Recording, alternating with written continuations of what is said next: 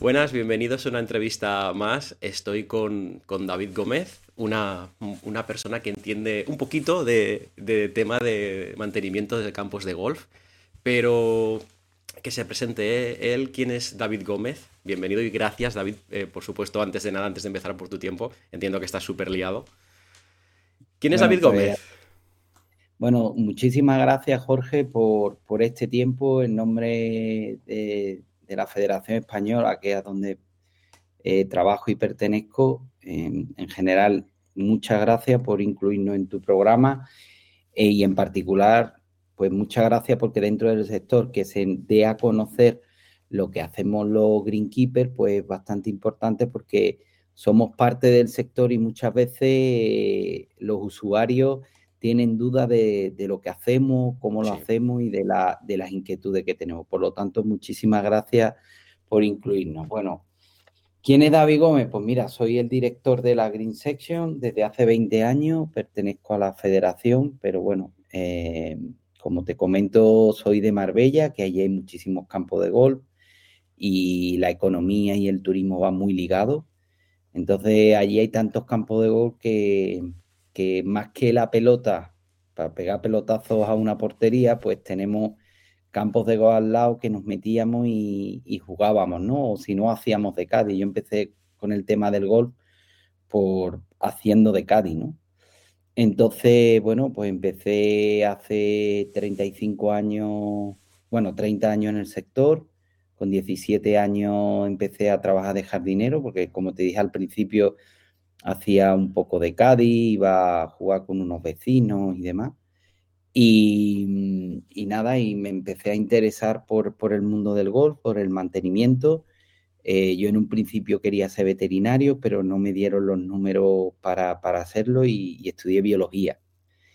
Y tuve inquietud desde el principio porque a mí lo que me gustaba el golf, pero yo decía, joder, que, que, que porque yo le preguntaba a a los greenkeepers, ¿no? Que había en aquella época, que generalmente yo empecé en las brisas y había un, escocés que habían traído, eh, que era como un gurú, y yo le preguntaba, oye, ¿y esto por qué se hace? Me decía, bueno, porque se hace toda la vida. Y, veía que yo quería eh, saber por qué se hace, tenía inquietud, me gustaba y tenía inquietud. Entonces, bueno, pues lo, típico, eh, esa inquietud me hizo buscar, preguntar y eh, hice biología y, bueno, dentro de la biología eh, hice la rama de, la, de las plantas, de la botánica y ahí pues había edafología, que es el estudio de los suelos, el estudio de las plantas y eso me sirvió para dar un paso más. Ese paso más fue que gracias a que don Jaime Ortiz Patiño tenía unas becas eh, que mandaban en el, eh, a, Estados Unidos, porque el único sitio donde había eh, formación en aquel entonces era en Estados Unidos, por medio de una fundación que él tenía del, era el dueño de Valderrama, pues conseguí esa beca y, tuve la suerte de ir a, Estados Unidos a, a trabajar y a estudiar. Estudié en una de las mayores universidades que hay de, Greenkeeper, que se llama Michigan State.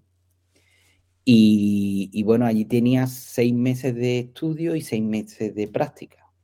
Entonces, en las prácticas estuve en un campo que se llama Atlanta Athletic Club, donde se ha jugado PGA, donde se ha jugado campeonatos del mundo, amateur, se ha jugado eh, Open Amateur de Estados Unidos. Eh, bueno, se han jugado grandes. Un campo de nivel. Sí, entonces, bueno, tuve uno de los mejores mentores, se llama Ken Mangum. Y eh, bueno, pues hace 20 años yo ya me iba a quedar en Estados Unidos porque estaba muy bien asentado allí, estaba de segundo de este señor. pero bueno, pues me dieron un premio a el Ambassador Award, que es como el, mejor estudiante extranjero en Estados Unidos y bueno, pues me, dieron esto, se enteró la, Federación Española y hace 20 años pues me incorporé al departamento de la Green Section como segundo de, de, un director que había, que se llama Eugenio Rezola. Eh, bueno, y a partir de ahí, pues Eugenio se eh, cogió otro, otro camino y yo me quedé como director. Empezamos poco a poco a, formar, porque sabíamos que había, porque nos hacía falta y seguimos en, en la misma línea de formación.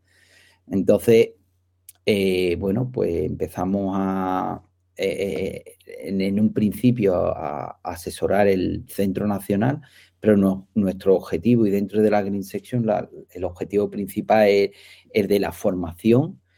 En estos últimos 20 años hemos formado más de 50 greenkeepers que están repartidos por toda la geografía española en los mejores clubes, porque la, federación cogió el testigo de don Jaime Ortiz Patiño y ahora pues mandamos todos los años uno o dos personas, incluso hasta tres, a tanto a Michigan como a Penn State y a Elmont College. Entonces eso es lo que nos ha hecho que el, nivel en España sea extremadamente alto. Ahora cuando nosotros vamos a las reuniones de la EGA, que la EGA es la confederación de todas las federaciones eh, europeas, pues que nosotros estamos a la vanguardia de todo con con mil investigaciones que tenemos, con universidades y, con, y estamos a la vanguardia. De hecho, en Latinoamérica tenemos eh, muy buenos contactos tanto con Colombia como en Argentina y hemos aportado mucho. De hecho, el, director de la Green Section, mi homónimo allí, es de, viene de aquí y se ha formado en la Green Section. Entonces, nuestro objetivo principal es que cada club de España tenga un greenkeeper formado. O sea, un, greenkeeper que haga que el campo de golf sea sostenible. Eso es vital para nosotros. Entonces, eh, muchas veces la federación no, no sabemos vender todo lo que hacemos bien. Y una de las cosas que hacemos es que todos los clubes tienen alguien que desarrolla algo sostenible. O sea, el dinero de la licencia va a esas 50 mil dólares que se le da a cada uno de los que hemos mandado, ¿eh? que son, como te he dicho antes, más de 50, pues ese dinero va a, formar a la gente para que cuando venga a España entre en un club y lleve el club lo más sostenible posible. Es una labor a largo plazo, pero que después de 20 años estamos tomando nuestros frutos. Y bueno, y lo que hace es pues dirigir esa formación, que después si quiere hablamos de lo que es la Green Section y lo que hacemos dentro de la Green Section. Y tengo un equipo de siete técnicos que, van alrededor de, España. Eh, y, nada, y, ese soy yo. Estoy casado, tengo dos hijos. Madre mía. ¿Has escrito el libro ya? Porque claro, plantar árboles entiendo que sí, te falta. No, el eh, eh, libro tengo cinco. ¿Qué me dices? Sí. Qué artista, macho. Qué bien. Todos relacionados con el, con el golf, con la. Con el, claro, dentro de la formación, pues hemos, eh, hemos hecho a través de la Asociación Española de Greenkeeper, pues lo que hacemos es eh, pues mira, tenemos el último que hemos sacado es de, árboles, de tratamiento de árboles, tenemos otro de drones, tenemos otro de mecánica, otro de riego, otro de manual de encargado, o sea, tenemos... Importante, sí. Qué bueno, David, vaya, has hecho ya... ¿con, qué, edad, tienes, me has dicho? 37. Ostras. 37. Eh, eh, muy bien, muy bien. Fantástico. O sea, no sé de dónde sacas tanto tiempo, David. Me caches en la. Pues, muchas veces con la familia. Yo ahora llevo 20 días fuera de casa. Wow. O sea, me has pillado. De milagro casi. Sí, es verdad, si estuvimos hablando por correo, efectivamente. Eh, correcto. Eh, David, entiendo que más o menos todos los eh, jugadores del club que, llevan un poquito ya de tiempo saben lo que es un greenkeeper y más o menos tienen idea.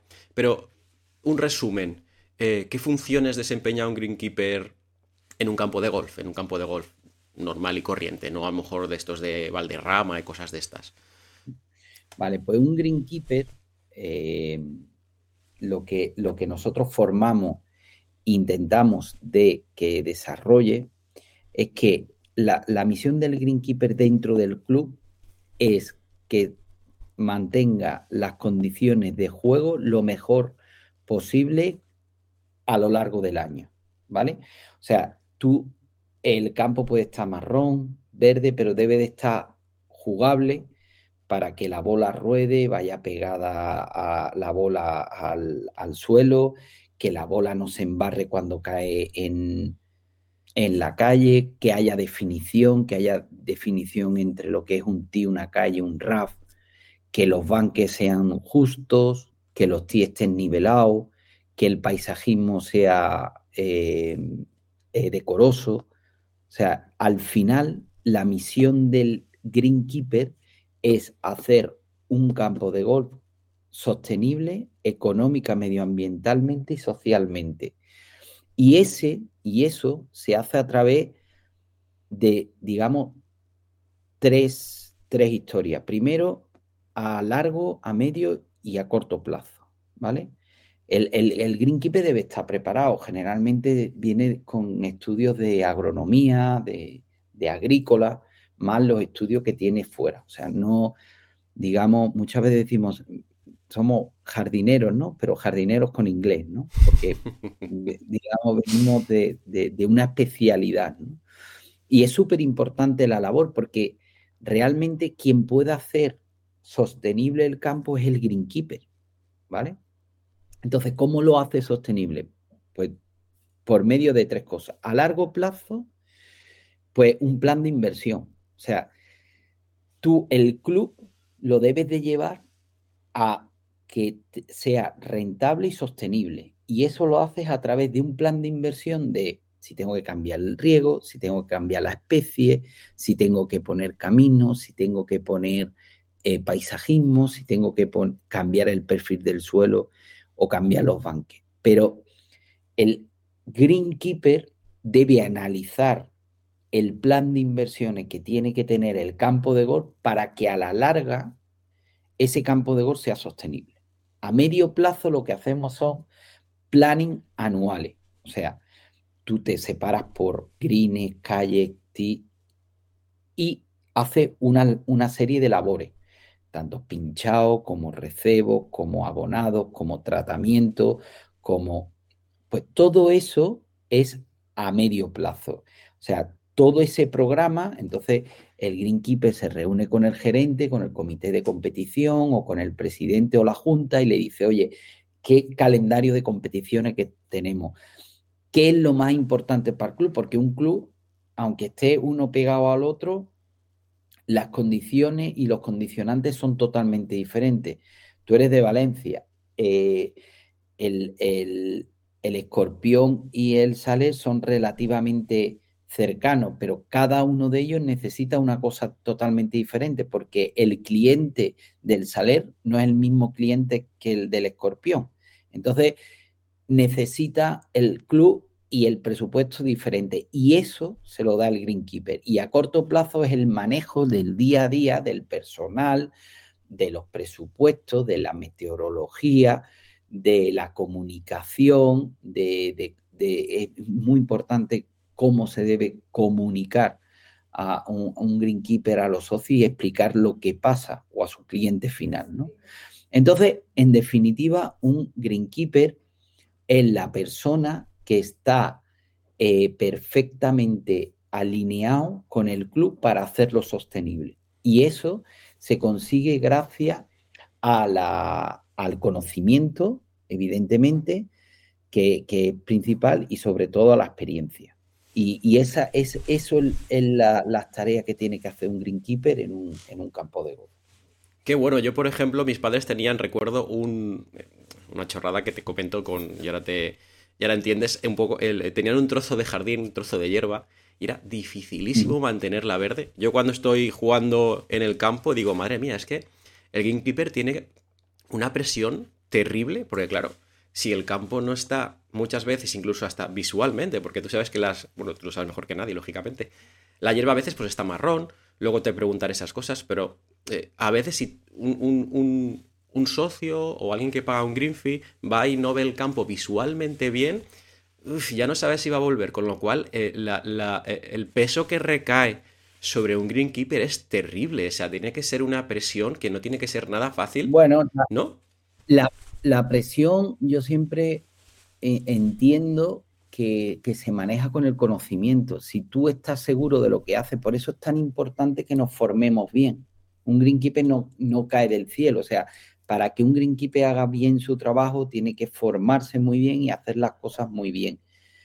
Presión, vivimos todos los días por los socios, pero presión tenemos, por ejemplo, te voy a poner un ejemplo cuando te, estamos haciendo un Open de España. Un Open de España mmm, puede perder la persona la tarjeta, el jugador o la jugadora puede perder perfectamente la tarjeta si la bola no rueda bien y, tira un buen pad y se le desvía, porque el campo no está preparado. Es mucha presión. Pero bueno, ya te digo que a nosotros nos enseñan cuando tú vas al extranjero o bueno, aquí hay algún, algún, alguna universidad que también empiezan a preparar a gente, pero claro, en Estados Unidos eh, es mejor porque hay más centros de investigación en las propias universidades y hay más eh, eh, investigación de hierbas, de, productos y demás, entonces te preparan muchísimo mejor, ¿no? Entonces a nosotros nos preparan en agronomía, en por qué tenemos que pinchar, cómo tenemos que pinchar, eh, por qué tenemos que abrir los huecos, por qué tenemos que abonar con un producto u otro, por qué tenemos que tratar esta, esta hierba de una manera u otra o cómo tenemos que utilizar el agua. Entonces, el, tenemos que ver que el césped es algo vivo, o sea, que está vivo y que le influye muchísimas cosas de fuera. O sea, le influye la meteorología, le influye el tráfico, le influye el estrés de, que todos los jugadores eh, pisotean por el mismo lado. Entonces, eh, ¿qué es lo que ocurre? Que nosotros estamos entrenados para mantener el campo de golf lo mejor posible. Y si no se puede mantener lo mejor posible porque hay problemas, pues de comunicarlo y decir, mira, esto ocurre por esto, por esto y por esto, y la solución viene aquí, aquí, aquí. Y, esa es la misión del principal del Greenkeeper.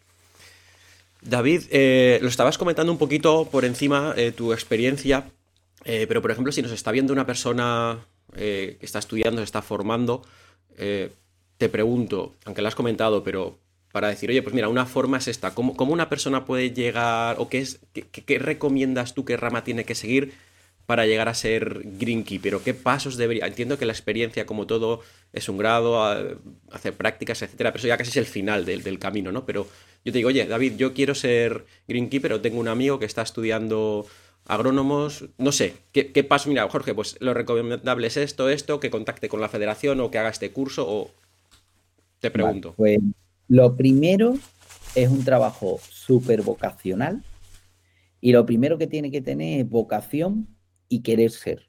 Porque son muchas horas las que hay que, echar, eh, son muchas horas las que hay que ver.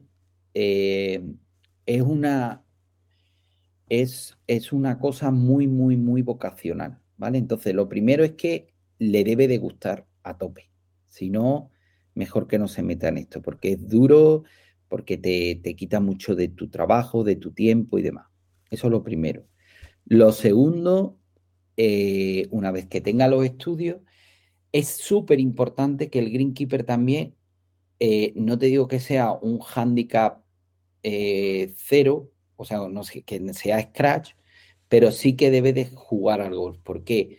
Porque tú no puedes ofrecer un buen producto si tú no sabes jugar al, golf y, ver lo que tu cliente te está, te está demandando. O sea, tenemos primero la vocación, después jugar al golf y después el conocimiento. Conocimiento agronómico. Tienes que tener una, base científica, pues eso, de agronomía. Una vez que tienes esos tres pilares, es muy fácil, porque hay, hay varios, varias formas de llegar. Eh, hay un programa que es el de Ohio State, que, que, no tienes que pagar nada, sino simplemente va a Ohio y es más de práctica y empiezas ahí a, a, tener conocimiento y, y, a ver otras cosas. Yo, para mi hijo, si fuera mi hijo o un sobrino mío, pues le daría lo que hacemos en la federación. ¿Y qué es lo que se hace en la federación? Aunque dudo que pueda meter un hijo mío en la federación porque ya ahí no podría, pero bueno, el, el tema es eh, yo aconsejaría, si tienes esas tres primeras cosas, lo primero es que te vengas a la federación, estás trabajando y accede a la beca. Hay un tribunal que el día 31 de, de marzo, todos los 31 o finales de marzo, tenemos esta beca. Este, vienen a la federación y presentan su solicitud. Y lo que vemos principalmente es eso, si tiene vocación, si juega al golf, si tiene relación con, el mundo del golf, que, que que, tenga esa base. Una vez que viene ahí, lo que hacemos es que está unos meses trabajando, lo vemos, vemos si se adapta, si se adapta al, conjunto, tal. Una vez que pasa, lo contratamos y, entra dentro del departamento de la Green Section, que primero tiene que aprender todos los trabajos de, cortar un green, rastrillar un banquer, hacer una zanja, cambiar un hoyo, porque si no aprende esos trabajos, después no los puede ordenar, ¿vale? Y, tiene que curtirse. Una vez que estás ahí, lo que hace luego es que te vas a... Em, eh, dentro del, departamento nosotros mm, estamos en campos públicos, hacemos, ayudamos a, tomar decisiones a los campos privados, hacemos campeonatos, hacemos construcción, hacemos medio ambiente. Bueno, pues ese, e, e, ese alumno entraría dentro de esa rotación y empezaría a viajar, ver otros campos, y todo eso duraría un año. Después damos 50.000 euros y ya o lo mandamos a, Michigan o a Penn State, depende de, la formación que tenga y del, y del camino que lleve. Una vez que ha terminado esos dos años, allí están trabajando, eh, estudiando seis meses, después trabajan otros seis meses en un gran campo, estudian otros seis meses y trabajan otros seis meses. Y eso está todo cubierto por la federación, por esa beca. Terminas y vuelves a la federación y entras como técnico dentro de esos siete técnicos que tenemos dentro de, la, de, la, de la Green Section. Y estás eh, dando mm, y, está, y te sigues formando. Y cuando un club nos pide, oye, ¿tenéis algún greenkeeper porque queremos? Pues nosotros ofrecemos ese greenkeeper y este greenkeeper ya está plenamente formado. Entonces, tú tienes que ver que esa persona se forma en muchas, en, en muchas materias, porque un greenkeeper tiene que saber un poquito de economía, tiene que saber un poquito de, de, comunicación, tiene que saber de meteorología, de agronomía, de recursos humanos. Entonces, eso no se hace de un día para otro. Eso se hace pues con unos estudios agronómicos, después eh, haciendo las prácticas, después metiendo en en el, departamento, después yendo a Estados Unidos y volviendo. Entonces, cuando una persona está preparada para llevar un campo. Vale, fantástico. Creo que, creo que queda bastante claro. Si había alguien que está interesado y dice, oye, pues mira, mm, me gusta el golf, porque ahora cada vez hay más gente joven jugando al golf. Qué maravilla. Así que ahí, siempre está el, tema de pues, que quiero hacer greenkeeper. Pues eso. Em, David, te voy a hacer ahora un par de preguntas. Te las digo juntas porque están muy relacionadas, con lo cual realmente casi podría decirse que es una, que son los, eh, los compañeros del grupo de Telegram que tengo eh, me han dicho, oye, pues hazles estas, estas preguntas. Yo te lanzo las dos y tú las contestas. Perdona que mire para abajo, las tengo aquí. Em, la primera es, eh, ¿quién toma las decisiones a la hora de mantener un campo más o menos competitivo? Mm, entiendo que se refiere pues, a velocidad de greens, eh, altura de la hierba en el RAF, anchura de la calle, ponerlo, no sé, más fácil o más difícil, entre comillas. Y la otra es si en esas decisiones eh, se, tiene en cuenta alguna vez al, socio, al, abonado? ¿Hay algún buzón de sugerencias? ¿Cómo gestionáis eh, todo esto? Esas serían las, preguntas que me han mandado para ti. Así que cuando. Vale. Eh, la jugabilidad de un campo, la marca depende si estás en torneo ¿vale? O si estás dentro del club. Eh, si estás dentro del torneo que estás haciendo un circuito europeo como DPT, DP Tour o el PGA Tour, eso lo marca lo que es el director de torneo. Digamos que tiene unas reglas, ¿no? Que tiene unas reglas para todos los campos, se puede decir algo así. Claro, claro, pero no es lo mismo hacer el campeonato senior eh, de España masculino que el campeonato sub-16 de España. O sea, yo acabo de venir de la Balmuce y Zarapico en Salamanca, que vamos a hacer el campeonato sub-16, y vengo la semana pasada de ver el Internacional Senior. Entonces, es femenino, no, no se prepara el campo igual. Entonces, hay un director de torneo que te dice, pues mira, quiero los entre 11 y 12, o quiero los a 9 y medio. Quiero las calles más anchas o menos anchas, quiero más profundidad de RAF o menos, o quiero... Eso te lo va marcando el director de, torneo y tú le dices, oye, pues puedo ensanchar las calles o no las puedo ensanchar porque este es un tipo de hierba. Entonces, entre el director de torneo nos, nos dicen, nos gustaría tener esto y, nosotros le decimos, pues podemos llegar hasta aquí, ¿vale? También tenemos que ver los medios y los recursos que tenemos. Después, en un club lo marca el comité de competición junto al gerente o al, al, a, a, la junta y al presidente. O sea, el presidente, hay clubes que le dan más importancia a la velocidad de green que a, la, que a colocar bola en calle. Pues depende de lo que quiera el club y de los recursos que tenga, eso es lo que le tenemos nosotros que dar. ¿vale? Entonces, eh, lo importante es llegar a un acuerdo. Eh, generalmente el, el, presidente y los socios quieren lo mejor, pero muchas veces no se le puede dar. Entonces, por eso es tan importante el tema de la comunicación, porque tú me estás pidiendo que todos los días los greens estén a 12, pues yo no te lo voy a poder, porque entre otras cosas mm, mataría la planta, porque no se puede mantener en el tiempo a 12. Sí, se puede mantener si tiene un presupuesto de 3 millones de euros. Pero si no tiene ese presupuesto, cuesta mucho. Entonces, por eso es tan importante tener conocimiento y de que nosotros podamos decir, oye, esta es la decisión. Entonces, tiene que haber una comunicación. Eh, yo doy un curso de relación entre gerente y greenkeeper eh, para EADE, que es eh, uno de los cursos españoles que hace de, de, de y de, y de gerencia. Y, y, y, a mí me dicen, pero ¿cómo tiene que ser esa relación? Pues esa relación tiene que ser estricta de comunicación total.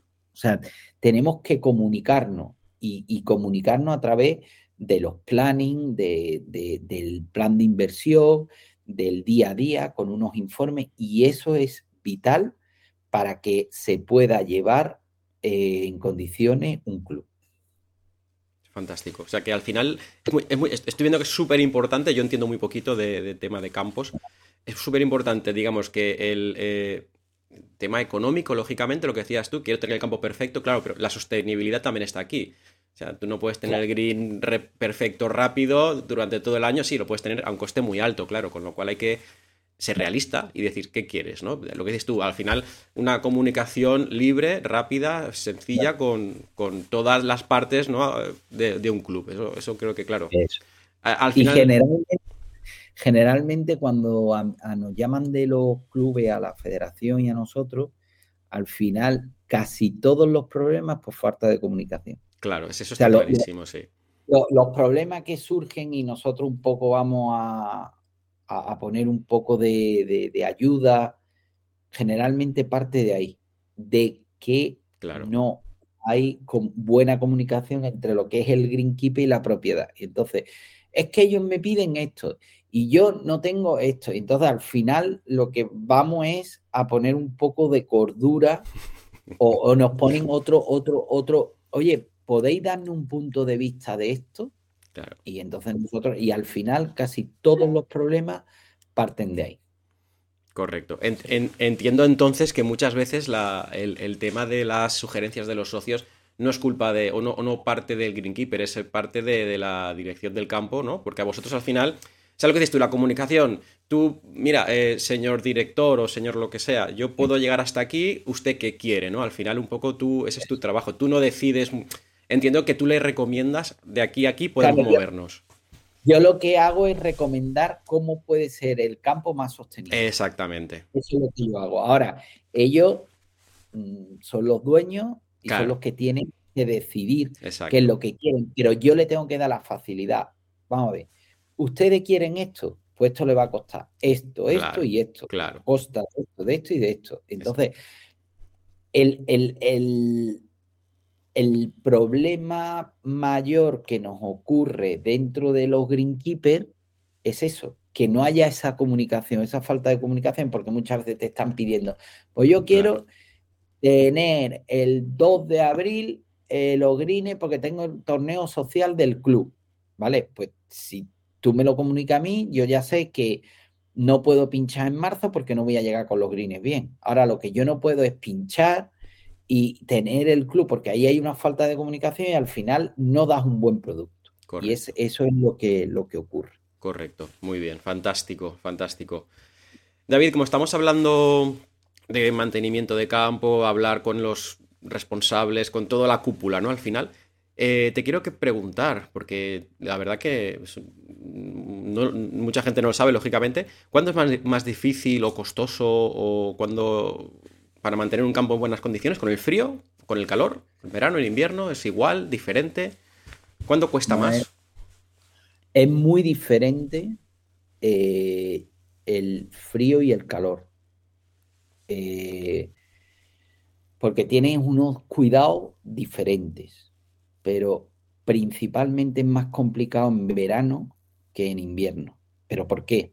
Porque tú en verano estás aplicando agua y la planta está más activa. Por lo tanto, si esto está regando y aplicando agua, está generando humedad. Y ahí, en la humedad eh, y el tráfico, te produce enfermedades.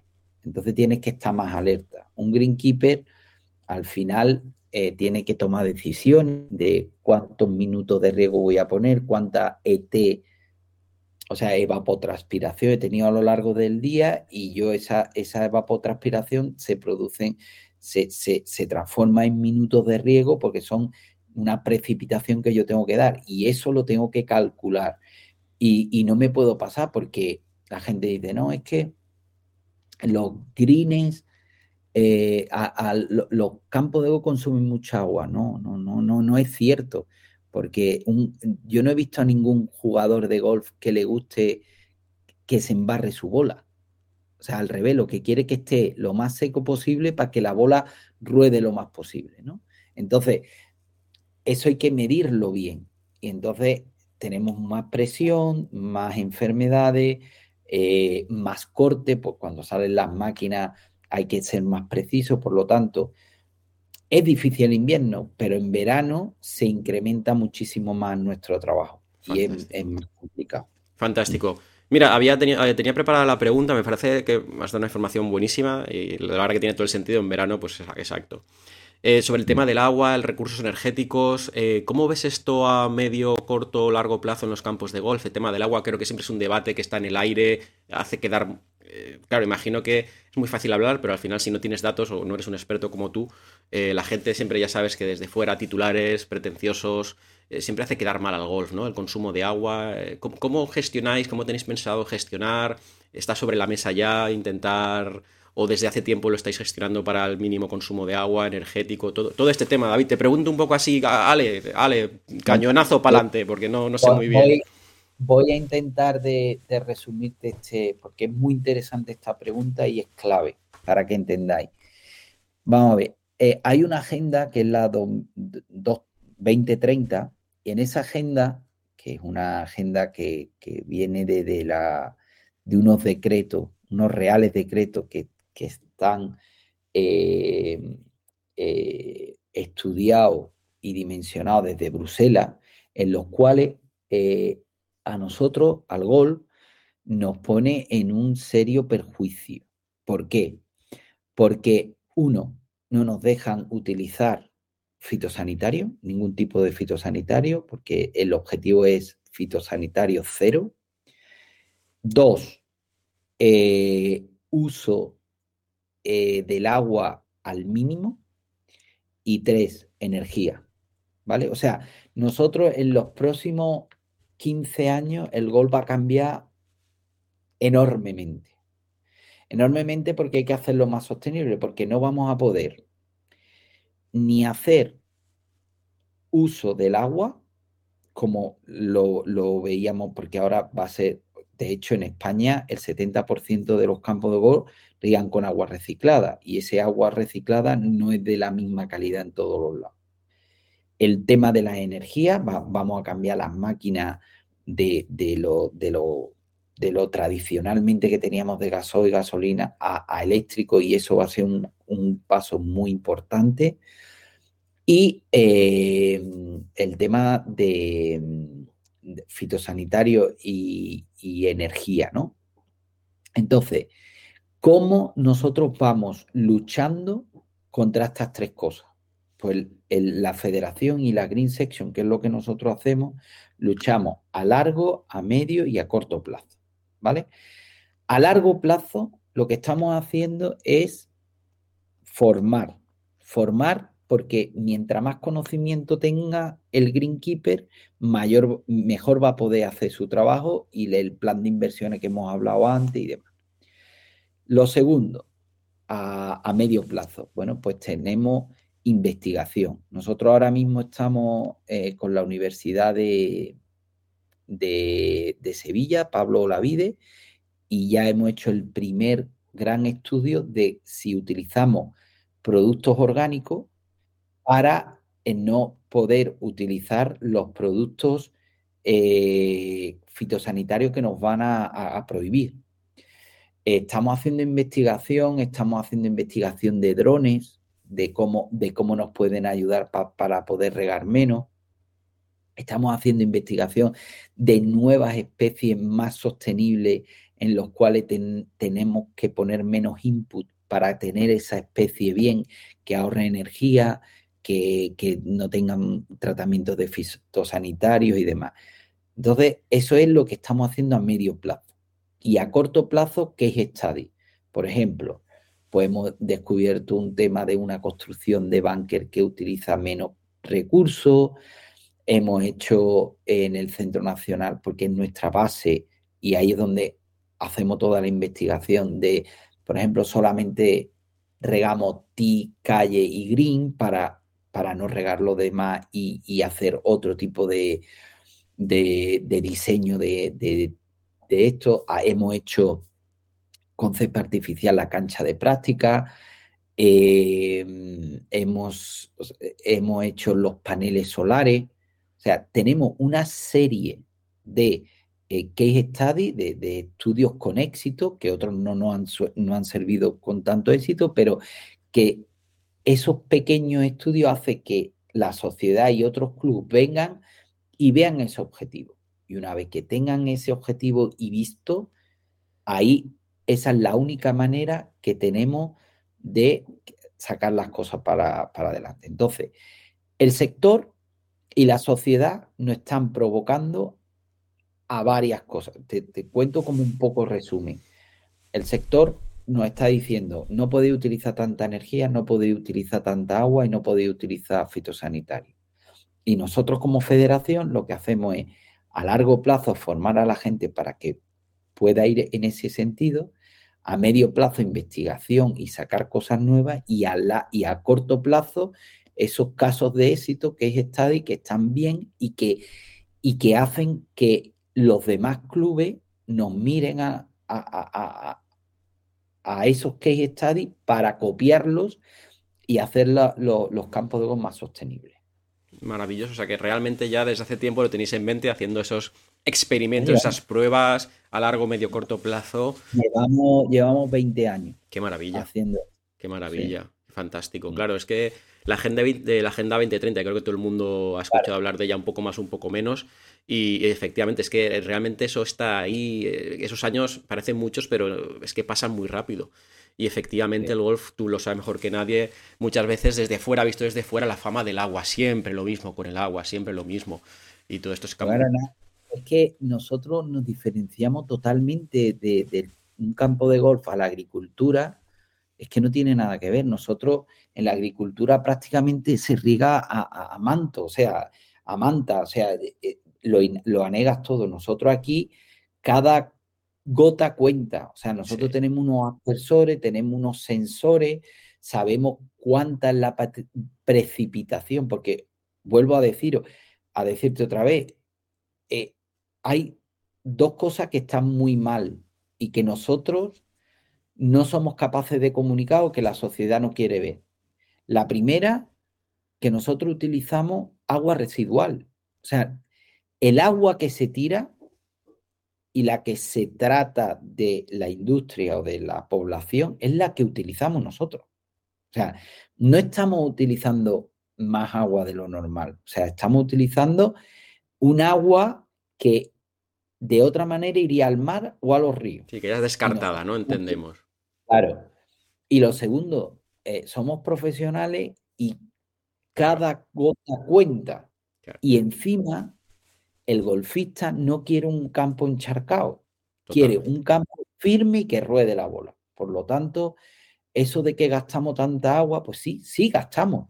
Pero yo te digo que el maíz o simplemente una granja de vaca consume 500 veces más que lo que consume un campo de golf. Seguro, seguro. Bien, pues yo creo que, creo que queda bastante claro, la gente va a tener ya todo muchísimo más claro. Creo, creo que era importante que comentases este punto, una persona experta como tú. Y, la verdad que, ahora ya, pues bueno, uno tiene ya una mejor perspectiva o más información, por lo menos, para hacerse él mismo su, idea.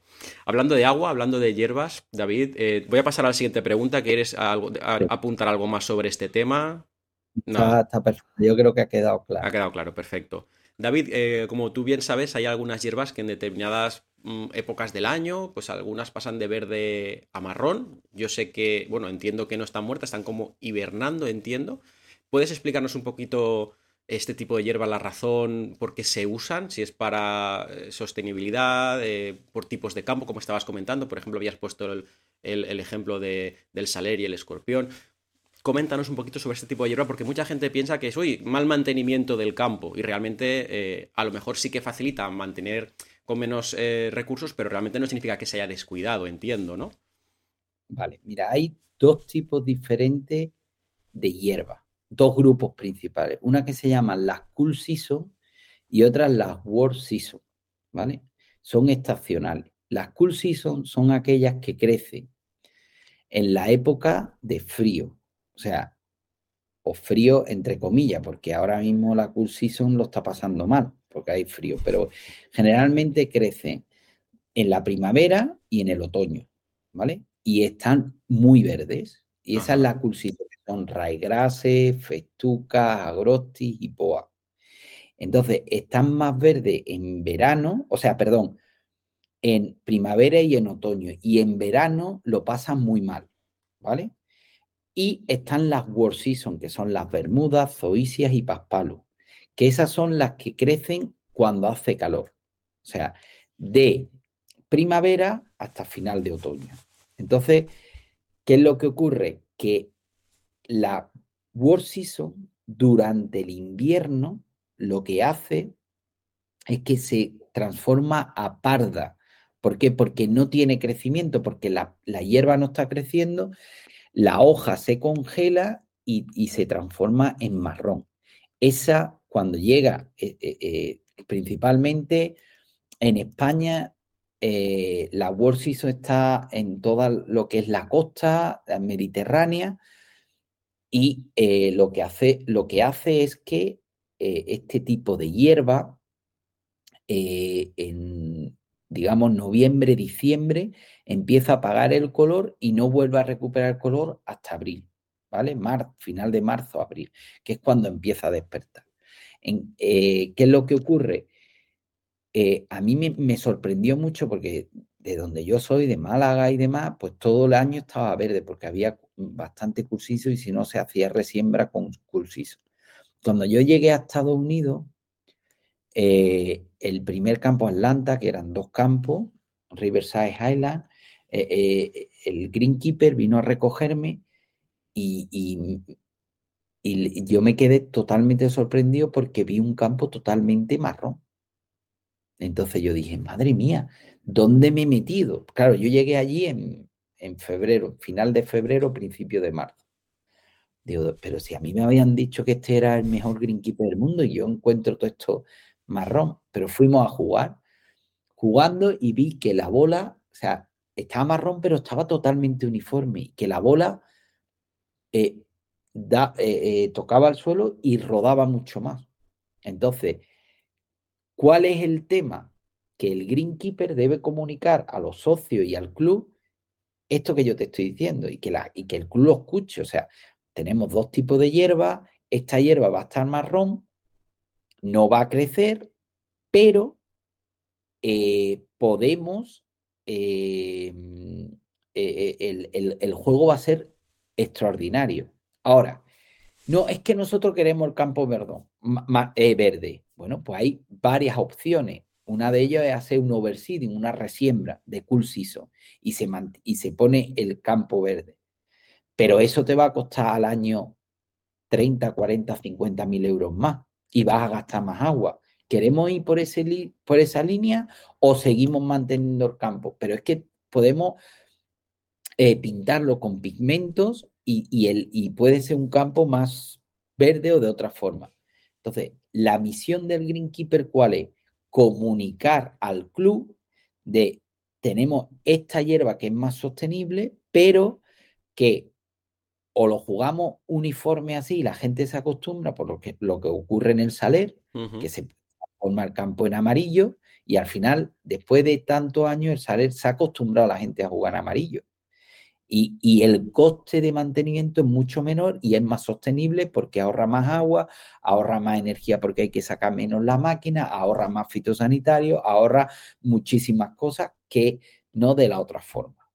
¿Vale? Y ese es un poco el, la razón queda, queda bastante claro y ahí siempre hay muchas dudas, gente que me pregunta, oye, se he puesto marrón, lo que te decía, y creo que queda fantásticamente explicado y creo que ahora todo el mundo lo, va a entender, que al final hablamos lo que dices tú de la sostenibilidad y al final, pues oye, se puede jugar perfectamente. Ya está, incluso en algunos campos, lo, como dices tú, lo, lo, pintan literal. A mí, a mí me gusta más jugar que en, una hierba seca porque hago porque mi, cada vez hago menos metros entonces mientras más más metro hago y, más posible hacer parece. Efectivamente. David, voy a tirarte las dos últimas preguntas, luego habrá un bonus extra muy rápida.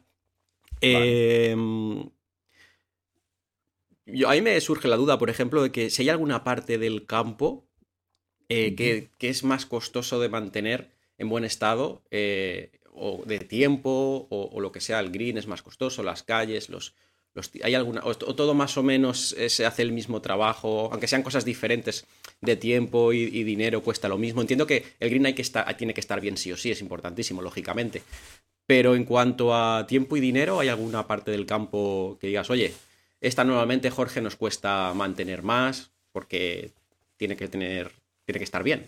Vale, pues te, cuento. Eh, hay un estudio de la GCA que es el el Golf Course Superintendent Association of America, que, es donde nos reunimos todos los greenkeepers que acabamos de venir de ahí de Estados Unidos, que hemos tenido un curso de formación, que, nos reunimos más de 10.000 eh, greenkeepers eh, alrededor del mundo, pues tiene un estudio de cuánto cuesta por área, ¿vale? Lo más caro ahora mismo evidentemente el green tiene que ser un tapete y, por lo tanto tú lo tienes que cortar todos los días y lo tienes que tratar, por lo tanto eso te lleva mucho. Pero hay un estudio que te demuestra que lo más caro, si lo quieres tener bien, es el mantenimiento de los bunkers. ¿Por qué? Porque la, la, arena se cae abajo, hay que empujarla, necesita, imagínate un campo que tenga de 90 a 150 bunkers. La cantidad de mano de obra es terrible y la aportación de arena y demás. Por eso nosotros desde la federación hemos desarrollado un, sistema con caucho en la base que te ahorra mucho el mantenimiento y te mantiene muy bien. es un método nuevo de construcción y, y que te mantiene mucho. Pero principalmente es el green, lo que pasa es que las técnicas se han avanzado mucho y no hace que, funcione eh, muy, muy fácil y bien. Y después el tema de los banques, creo que, que hemos conseguido eh, desarrollar un sistema que, ahorra y, hace que, esté en mejores condiciones con menos recursos. Qué curioso, qué maravilla. Mira, no había tenido yo en mente los banques, pero es verdad, viento, lluvias, eh, pisar, salir, entrar, todo es verdad. Y si tienes lo que dices tú.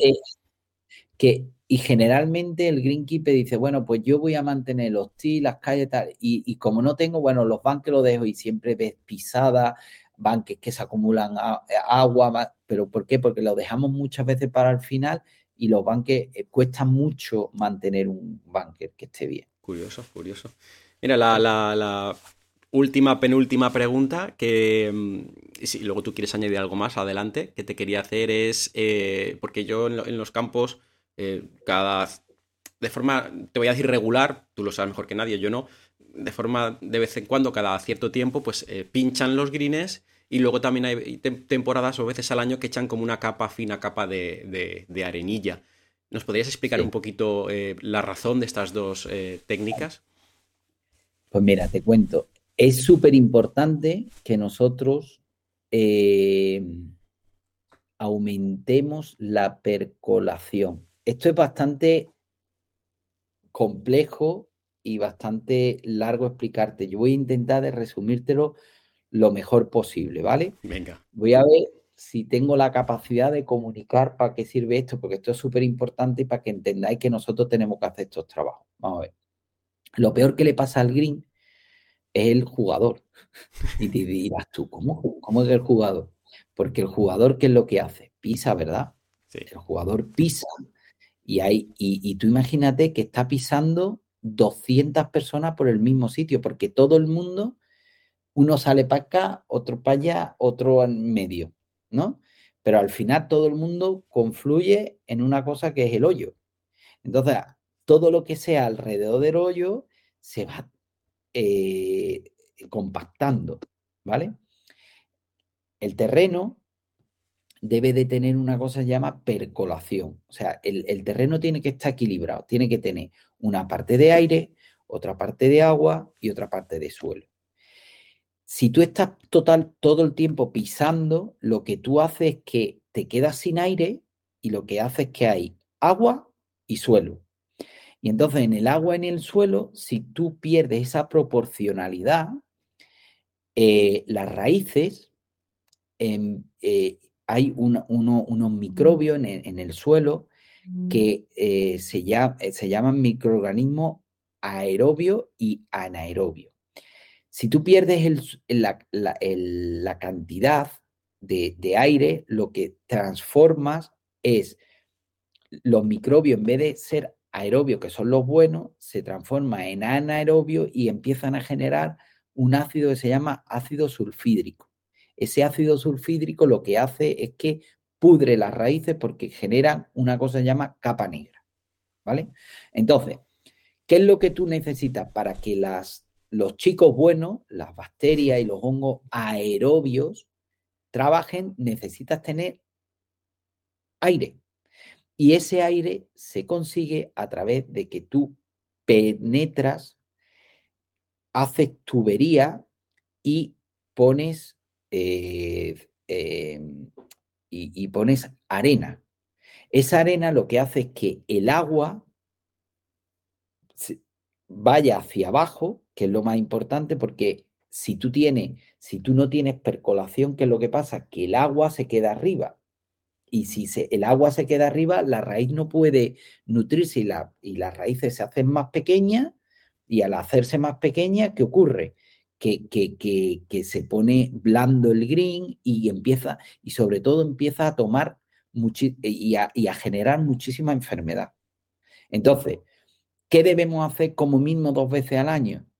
Crear esos canales de, percolación y penetración para que el, el, agua vaya hacia la raíz, que la tome la raíz el agua y sobre todo genere uno poros que las, bacterias y los microorganismos y, y los hongos se desarrollen, ¿vale? Se, se, puedan desarrollar y no genera ese ácido sulfídrico que lo que hace es, que es veneno y mata a la planta. Entonces, dentro de esto hay varios sistemas. Lo puede hacer mucho más agresivo, que son pinchos muy de un diámetro eh, profundo y, un diámetro, o sea, una profundidad y un diámetro grande, o hacerlo más suave, haciendo pequeños, eh, pequeñas penetraciones y percolaciones pequeñas, ¿vale? Entonces, y aplicas también menos arena. Entonces, depende de lo agresivo que tú quieras ser, pues por eso se producen de una manera o de otra. Entonces, por eso los greenkeepers necesitan, generalmente, en época de crecimiento, o sea, se hacen dos pinchados, uno de otoño y otro de, de, primavera. Generalmente se hacen esos dos pinchados. Después, puntualmente, pues cada 10, 15, 20 días se hacen pequeñas labores para, eh, pequeños recordatorios para que no se vaya acumulando el, tráfico. Qué maravilla. No sé, eh, es que esto es, en, eh, son dos asignaturas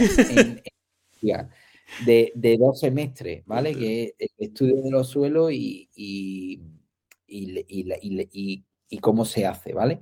y son seis meses y seis meses. Eh, aquí hay mucho que hablar, mucho que estudiar, de, de, de, expresarlo lo más sencillo, eh, ¿no? ¿Vale? Pero que es un poco más complicado. Claro, claro, claro, claro, No sé, tampoco me voy a meter, como empiece con el sulfídrico y los y los y tal, entonces ya es que la lío. Entonces intento de que, de, a ver, a ver si habéis entendido por qué se hace y lo importante que La, gente de a pie, por llamarlo de alguna forma, lo hemos entendido, yo creo que se ha quedado bastante claro y, vamos, súper importante, vaya. Eh, está a lo mejor, no sé lo que tardará en recuperarse, depende del pinchado, lo que dices tú. A lo mejor un pinchado puede ser casi casi como un boli de gordo, no, a lo mejor no tanto, y luego los otros son más finitos. Tardará más, tardará menos, pero vamos, estás un poquito, pero es que es claro, es, es necesario para. Qué maravilla. Qué bien. David, te voy a decir, eh, eh, porque tenía por aquí alguna más, en principio creo que no, estábamos hablando de varias cosas, eh, ya te pregunta lo que es más costoso de mantener, más o menos, lo de la preparación del campo para torneos o no torneos, lo hemos comentado antes, eh, que solo habláis con, un poquito con, dependiendo del torneo, si es tal. Entonces, en principio, las preguntas que tenías preparadas para ti las, las he completado. Me falta una, antes de decirte la última, eh, ¿tú quieres añadir algo que crees que puede ser importante para la gente? Que nos haya, Oye, Jorge, pues mira, creo que esto es importante que lo diga y no me lo has dicho. ¿Algún punto en concreto? Yo lo que me gustaría es que si tuviera el el cliente final, el, el socio del club, o el que si tiene dudas, que pregunte, que no, que, que no, no se corte, que el greenkeeper le va a explicar por qué y se hacen las cosas. Muchas veces, por campo está mal, porque está no sé qué, esto está injugable, está... Que pregunten por qué. Porque seguro que le van a dar una, explicación de por qué las cosas están como están. Lo que te decía antes, en plan un poco de broma. Mis padres tenían 10 metros cuadrados de hierba y era un suplicio mantenerlo eso mm, aceptable. Yo pienso en un campo de golf con todas las diferentes. Eh, es, una auténtica locura, por eso te decía lo de la, presión, porque cuando ya estás en tu puesto de trabajo, el socio, el gerente, que a lo mejor el gerente, pues hay veces que, o, el responsable, pues, pues sí, te, exige que el campo, pero yo qué sé, no lo sé, no lo sé, muy, muchísima tensión.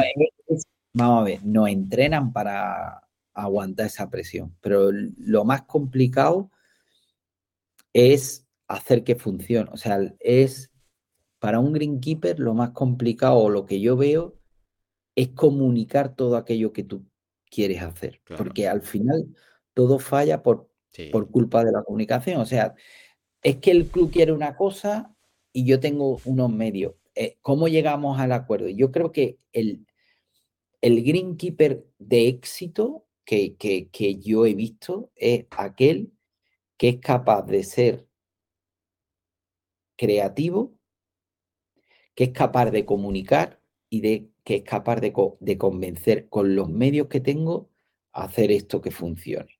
Y ese es, pero bueno, yo creo que pasa en todas las profesiones.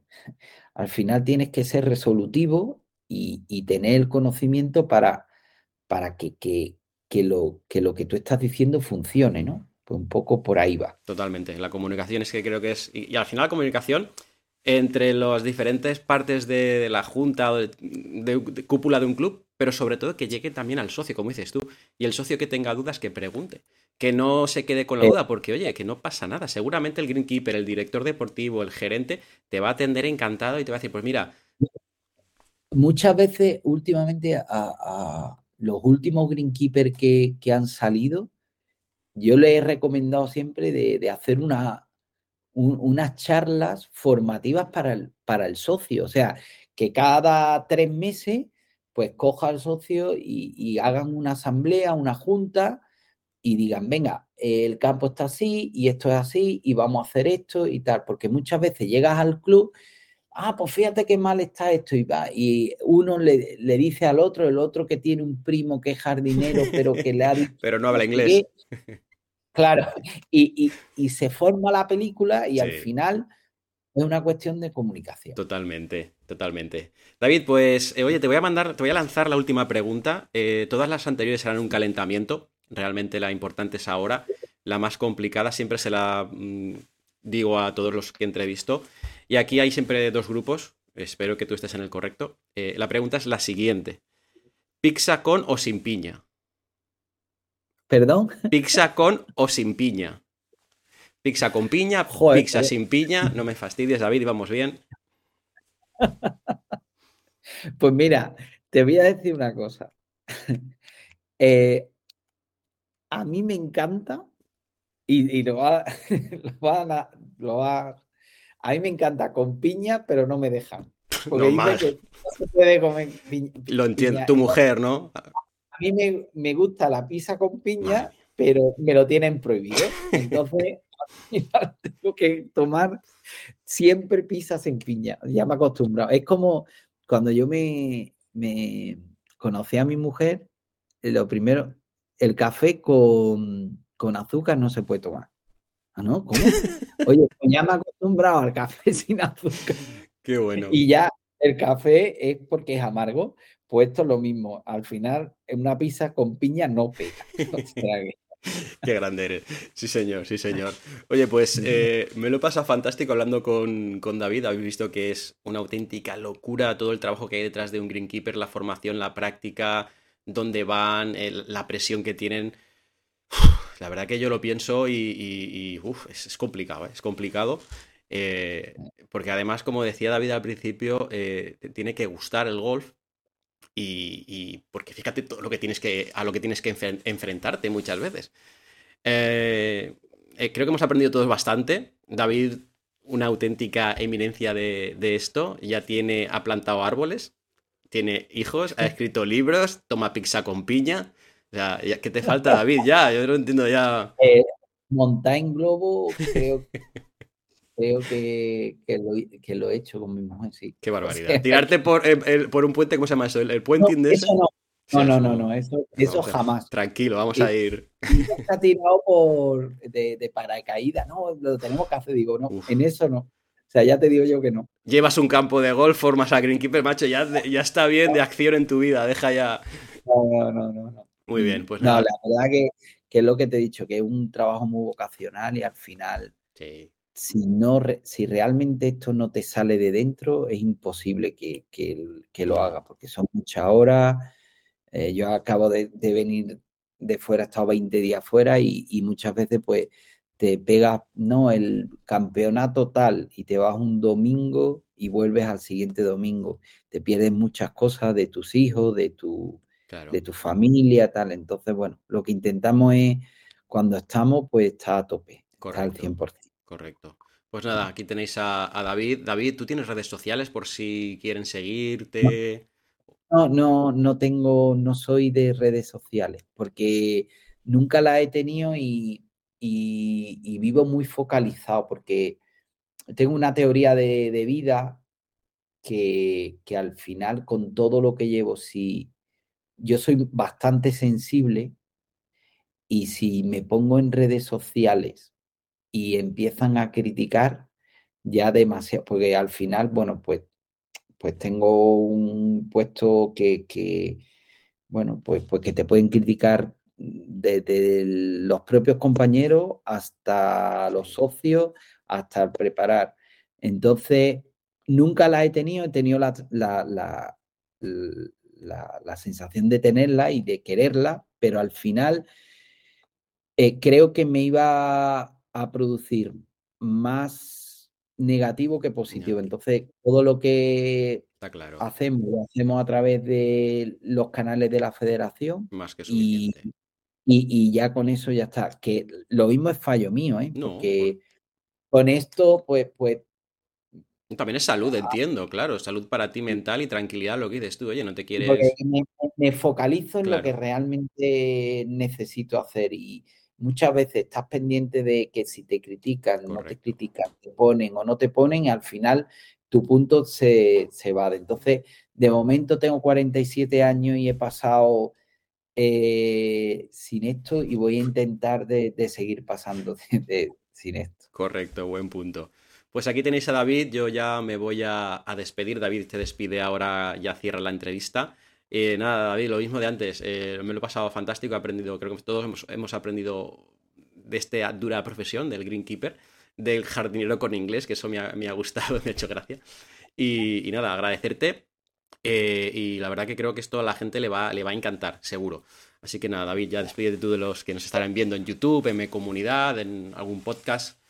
Así que nada. Vale, pues muchísimas gracias, Jorge. Creo que, haces un trabajo estupendo porque, y de verdad te lo agradezco de corazón, de llevar nuestro trabajo a la sociedad y que, que vean que, bueno, pues somos aquella gente que intenta de, de, cuidar y salvaguardar el medio ambiente.